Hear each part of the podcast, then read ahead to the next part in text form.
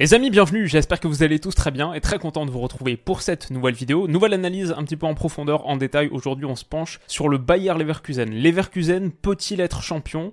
Peuvent-ils remporter la Bundesliga? Si on se pose la question, c'est pas pour rien, c'est parce qu'ils sont actuellement premiers, leaders, après 11 journées sur 34, donc en Allemagne, 31 points, ça fait 2 euh, de plus que le Bayern. Ils sont à 10, 1, 0, 10 victoires un nul, zéro défaite en Bundesliga. Leur seul nul, bah, c'était contre le Bayern. C'était à l'Allianz Arena, c'était il y a quelques semaines maintenant. Et en plus de ça, en plus de leur 10-1-0 en Bundesliga, en Europa League, ils sont à 4 sur 4. Ils ont gagné aussi leurs deux matchs de Pokal de Coupe d'Allemagne. Donc le bilan pour l'instant du début de saison, c'est, euh, on dirait la saison euh, quand tu triches un peu sur Football Manager. Il y a que des W, que du vert, à part un match nul, 16 victoires, 1 nul, 0 défaite. Les hommes de Xabi Alonso roulent sur l'Allemagne. Ça se passe euh, très très bien pour eux. Xabi Alonso, il avait repris le Bayer Leverkusen saison dernière en octobre, après un début de saison catastrophique. C'était avant-dernier en gros, au bout de 8 matchs. Et Xabi Alonso est arrivé, Leverkusen a finalement fini cinquième et est allé en demi-finale d'Europa League où ils ont été battus par la Roma de Mourinho.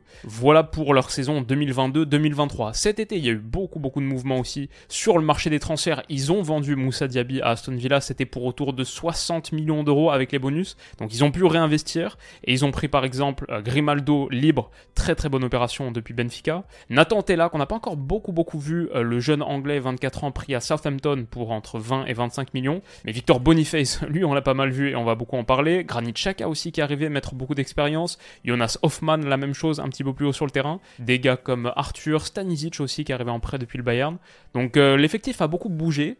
Aujourd'hui, on en est là. Comment? Qu'est-ce qui s'est passé? Et est-ce que les Leverkusen peut aller très très haut, finir champion cette saison? C'est les questions qu'on va se poser et on va y répondre d'abord par le style. Il se passe des trucs à Leverkusen, balle au pied, sur le terrain. En gros, ça ressemble à ça. L'équipe de Xabi Alonso, c'est du 3-2-4-1 ou 3-4-2-1 en fonction de comment on veut voir les choses. Je vais vous présenter les hommes, c'est quasiment toujours le même 11. Dans les buts, euh, il y a Lucas Radecki. Ensuite, le trio de défenseurs centraux, c'est Ta, le central central, Tapsoba qui est plutôt le central gauche il est blessé en ce moment, donc c'est Incapié qui joue, mais euh, c'est rare. La plupart du temps, c'est Tapsoba. D'ailleurs, Incapié, je suis choqué de voir qu'il a que 21 ans. On l'a vu à la Coupe du Monde avec l'Équateur. Euh, dans ma il en avait 30. Mais donc, euh, Incapié, Tapsoba, ok.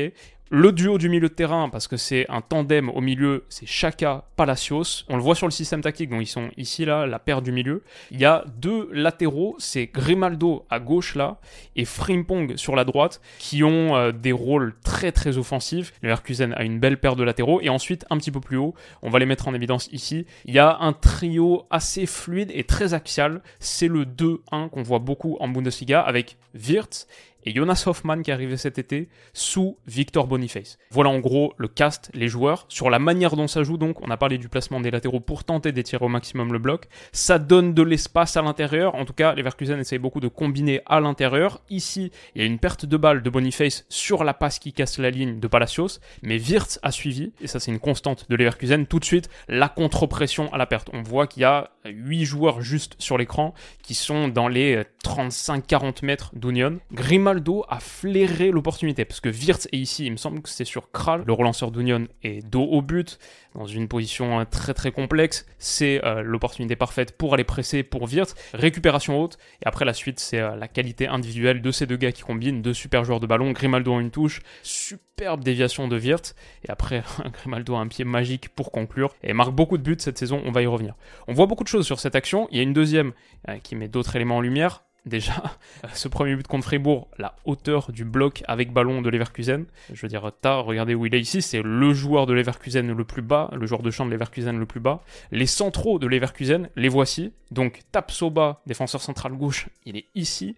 Kosunu, le central droit là, et donc Ta, ok. On a de la protection axiale supplémentaire qui est permise par ce double pivot. Les doubles pivots, encore plus de système à trois défenseurs, en mode 3 plus 2 comme ça. C'est un peu la nouvelle mode du foot pour ce qu'ils apportent avec ballon, mais aussi la protection axiale pour se prémunir le plus possible de transition offensive derrière, la fameuse rest defense, etc.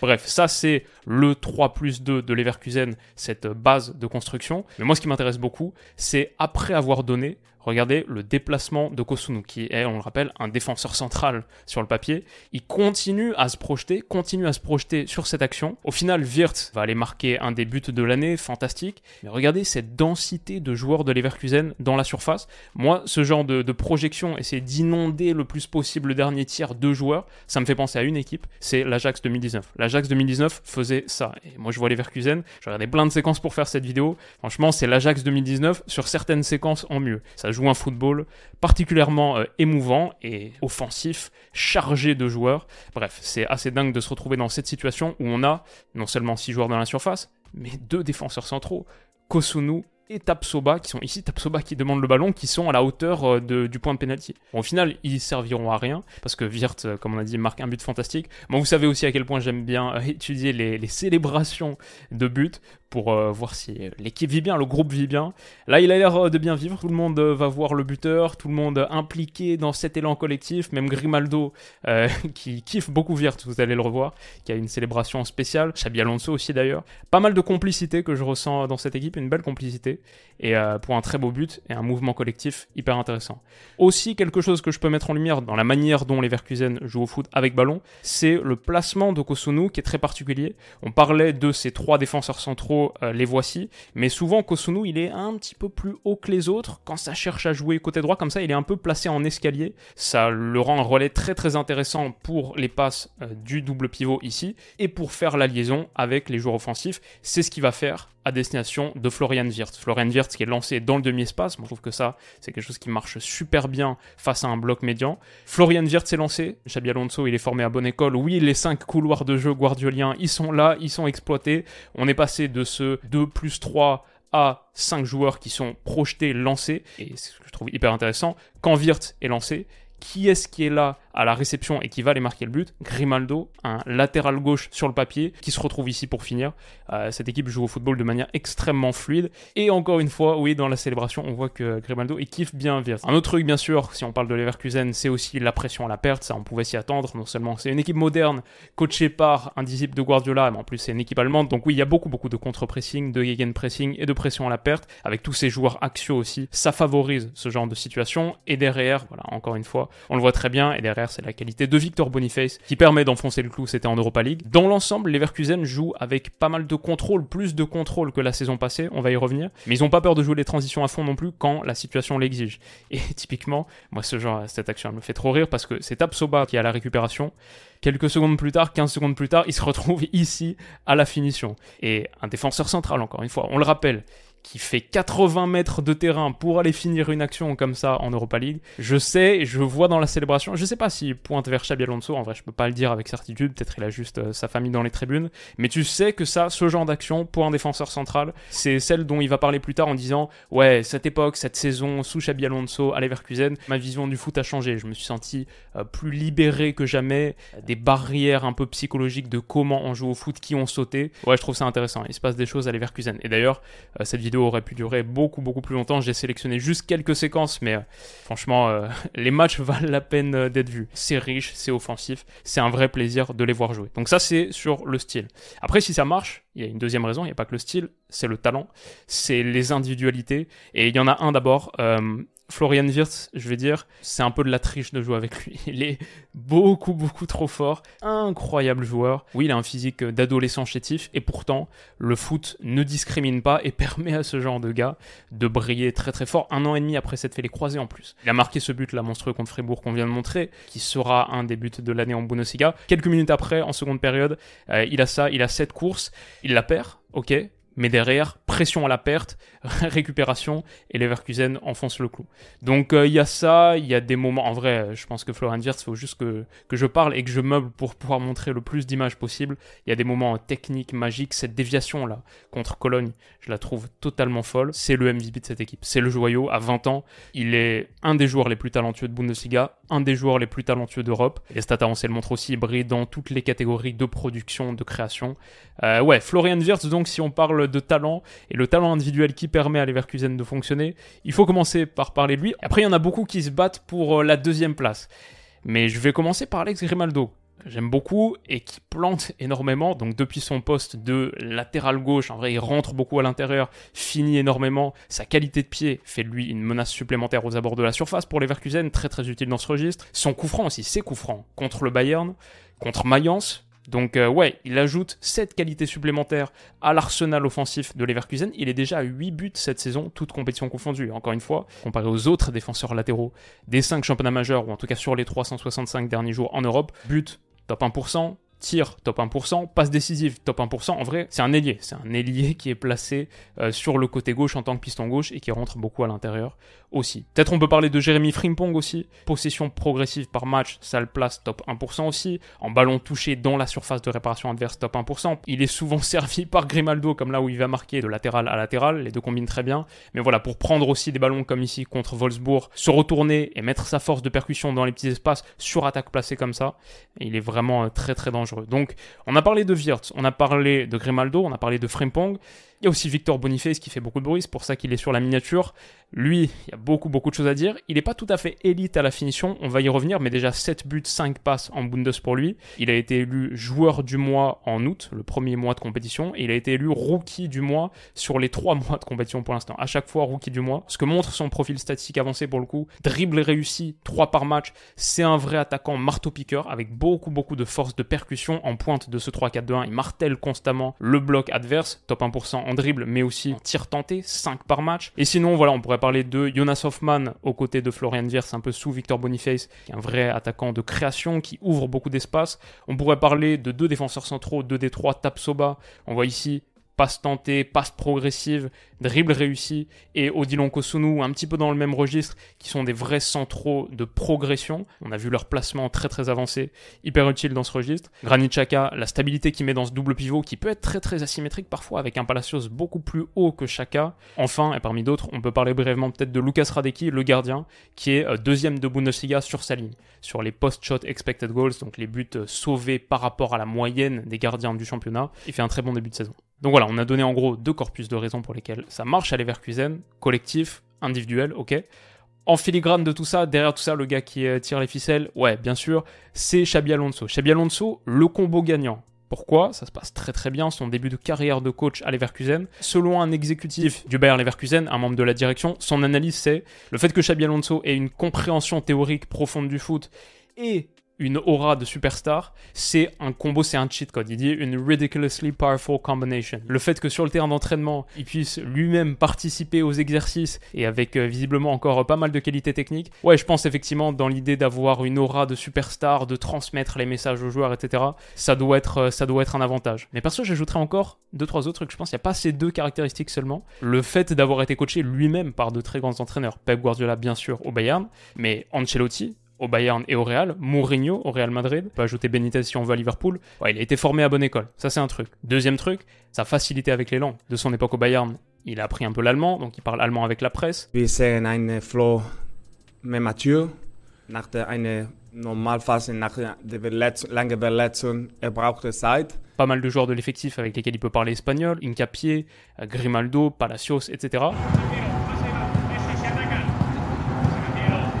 anglais aussi qui maîtrise de son époque à Liverpool notamment, club comme Leverkusen qui mise aussi sur les transferts, faire grandir des joueurs quand on pense à Victor Boniface, Frimpong, etc.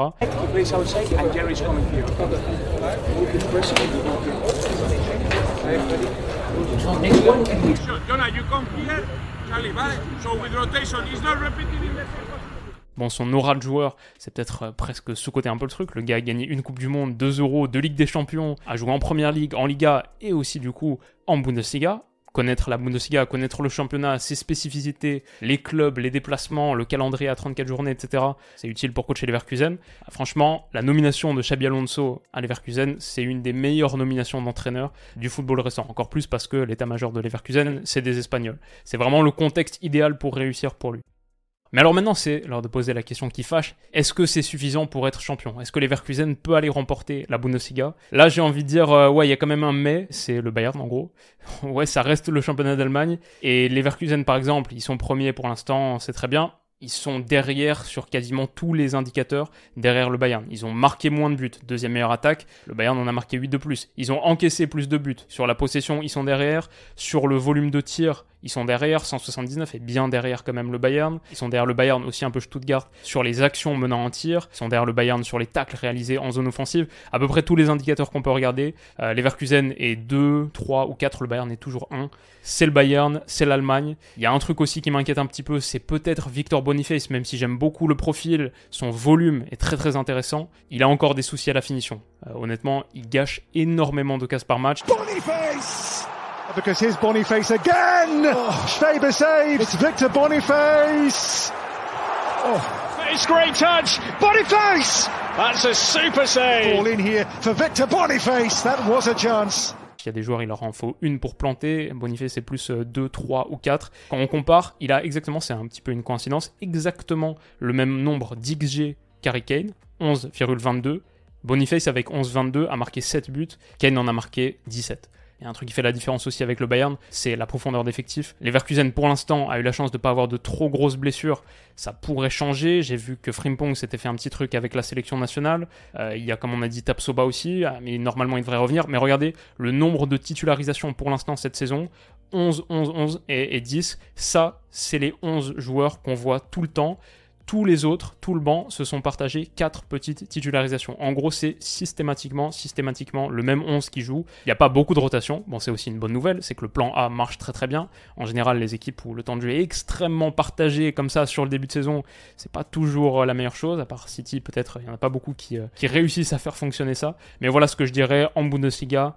Euh, quand même, c'est le même corps de joueurs qui jouent à peu près tous les matchs. Donc ça, c'est un truc. S'il y a une grosse blessure, ça pourrait coûter cher. Et puis après, je sais pas, c'est juste, euh, c'est l'Allemagne, c'est en face le Bayern qui est 11 fois champion d'affilée, même la saison dernière, quand ils sont pas ouf, quand ça se passe pas très bien, quand ils ont une crise, un scandale, quand Dortmund a toutes les armes en main, c'est quand même eux qui le prennent à la fin. Et en face de ce Bayern 11 fois champion d'affilée, c'est Leverkusen qui a gagné 3 titres dans son histoire, dont une des deux qui a gagné 0 titre au 21e siècle, qui est un club de losers. Euh, Leverkusen, c'est un peu comme Tottenham dont on parlait dans, la précédente vidéo. À la base, c'est un club de losers. C'est Neverkusen. C'est un club qui a vécu un début de 21e siècle absolument dramatique avec cette saison 2001-2002 où tu perds les trois titres au bout en l'espace d'une semaine. C'est bien un club sur lequel c'est difficile de parier pour aller remporter la boulie. C'est le Bayer Leverkusen. Maintenant, je vais dire, ça joue bien. Ça joue avec maturité, ça joue comme un champion, et ça c'est une chose importante. Il y a l'Europa League aussi, où ça se passe très bien pour eux pour l'instant, et ils sortent d'une demi-finale la saison passée. Donc ouais, ça c'est un truc supplémentaire à surveiller. Justement dans ma catégorie des choses à suivre, ce que je dirais d'abord, quand on regarde l'effectif, pour l'instant, le même 11 a beaucoup joué. Mais qu'est-ce que pourrait donner un Patrick Schick, par exemple, qui s'est fait opérer saison dernière, qui est revenu de sa grave blessure? Bah, Apparemment, il a été retouché, donc euh, avoir beaucoup de blessures pour Schick. Mais en 2021-2022, en Bundesliga, c'était 24 buts en 27 matchs pour lui. Lozek aussi, Adam Lozek, le tchèque, qui est un vrai joueur à suivre. On a Nathan Tella, qui a été recruté, qui pour l'instant a surtout joué en Europa, mais qui a montré des choses intéressantes. Il y a Amin Adli aussi, qui est super intéressant. Quelques jeunes pousses sur lesquels il faut garder un œil. À suivre l'avenir de Xabi Alonso. Alors, il a prolongé jusqu'en 2026, mais c'est sûr qu'à la fin du contrat de Carlo Ancelotti au Real d'ici quelques mois fin de saison, euh, le Real va venir toquer à la porte, ça me semble quasiment inéluctable. En tout cas, le destin, la carrière, la trajectoire de Xabi Alonso, ouais, c'est un des éléments à suivre. Celui de Grimaldo, en tout cas, juste parce qu'il y a eu cette déclaration récemment, il a été convoqué avec la sélection espagnole, on est en trêve internationale, et il a dit, j'imagine qu'on lui a posé la question, le Real Madrid est une équipe dans laquelle tous les joueurs veulent jouer, donc on commence déjà à voir ces déclats-là. Est-ce qu'il pourrait arriver dans les valises, justement, de Xabi Alonso? Je suis vraiment déçu qu'on n'ait pas eu Leverkusen en Ligue des Champions cette saison, parce que je parle de l'Ajax 2018-2019. Si on avait eu Leverkusen en LDC, ça aurait été top parce que je sais pas si ça va durer très longtemps, ce qu'on est en train de voir là. Si demain Xabi Alonso part, si Leverkusen fait une grosse saison et qu'il y a un exode dans la foulée, dommage de ne pas les avoir vus sur la plateforme européenne numéro 1, d'exposition numéro 1, ça aurait, été, ça aurait été assez cool. Mais bon, sans doute des gros matchs d'Europa League et aussi de Bundesliga qui arrivent, et il y a l'Euro. Ça, c'est un truc à suivre. Wirtz, associé à Moussiala, je pense que c'est un duo phénoménal, c'est deux joueurs absolument d'élite, mais que l'Allemagne doit réussir à mettre dans les bonnes conditions, c'est pas forcément gagné pour leur euro à la maison. Une grosse partie du challenge est là. Donc euh, ça, ça m'intéresse beaucoup. Frimpong a été réintégré après tout ce truc avec Kuman, lui absent de la sélection. Il est revenu, mais il s'est blessé avec les Pays-Bas donc. Qu'est-ce que ça va donner? Il y a Grimaldo avec l'Espagne, bien sûr. Il y a Victor Boniface à la Cannes qui arrive très vite dans un mois, un mois et demi. Donc voilà, même si je peux pas raisonnablement euh, prédire que le Bayern Leverkusen va gagner la Bundesliga, pour l'instant le Bayern a mérité, et surtout cette saison ils sont pas mal. Ils ont mérité en général qu'on les mette numéro 1 favori absolument tout le temps. Mais c'est une belle équipe à suivre. Franchement, je recommande à 100% de regarder des séquences, des matchs de Leverkusen. Si vous tombez sur peut-être un gros match de Bundesliga qui vous intéresse, n'hésitez pas parce que Leverkusen cette saison, c'est assez, assez spécial. J'espère que je serai pas le chat noir. Ça aussi, c'est le truc à suivre parce que après la vidéo qu'on a fait un peu similaire comme ça sur Tottenham il y a quelques semaines, ils ont enchaîné avec euh, deux défaites. ils étaient invaincus pour l'instant, deux défaites contre Chelsea 4-1 et contre les Wolves aussi. Mais voilà en gros ce que je dirais sur cette vidéo. J'espère qu'elle vous a plu. J'avais bien kiffé rentrer en détail sur le Tottenham de Postecoglou. C'était la même chose avec le Leverkusen de Xabi Alonso. Super superbe équipe. Donc j'espère que ça vous aura intéressé. Si c'est le cas, mettez-moi un petit pouce bleu, dites-le moi en commentaire. On se retrouve très très vite pour la prochaine. Prenez soin de vous les potes et à bientôt. Bisous.